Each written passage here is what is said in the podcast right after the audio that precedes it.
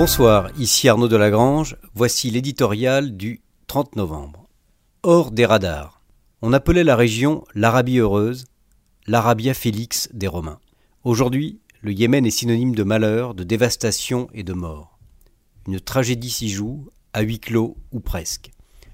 Car si les conflits syriens et irakiens attirent l'attention des chancelleries comme celle des médias, le drame yéménite se déroule dans l'indifférence générale, hors des radars.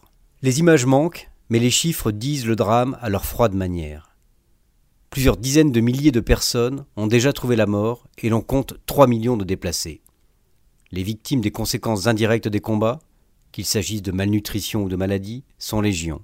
Selon une ONG, plus de 80 000 enfants seraient déjà morts dans le sillage des armes. Cette guerre semble oubliée, pour deux raisons. L'extrême difficulté pour les journalistes de la couvrir, d'abord. Un reporter du Figaro a toutefois pu s'y rendre en juin, rapportant un témoignage poignant. Sa moindre importance stratégique, ensuite. Pourtant, le conflit yéménite n'a rien de périphérique. S'y affrontent les deux grands rivaux du Moyen-Orient, l'Arabie saoudite et l'Iran, un choc majeur entre le pays phare du monde sunnite et le champion de l'islam chiite. Y aura-t-il un effet Khashoggi? Le macabre dépeçage du journaliste saoudien à Istanbul a mis Riyad sous pression.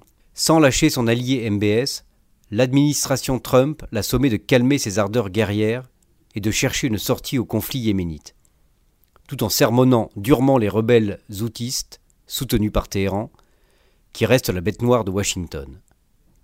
Les Européens ont aussi haussé le ton. Des pourparlers doivent s'ouvrir la semaine prochaine en Suède.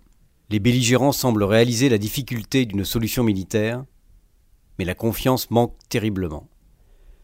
Si cette deuxième tentative de négociation échoue, la guerre risque de reprendre de plus belle, et l'ombre recouvrira de nouveau le sud meurtri de la péninsule arabique.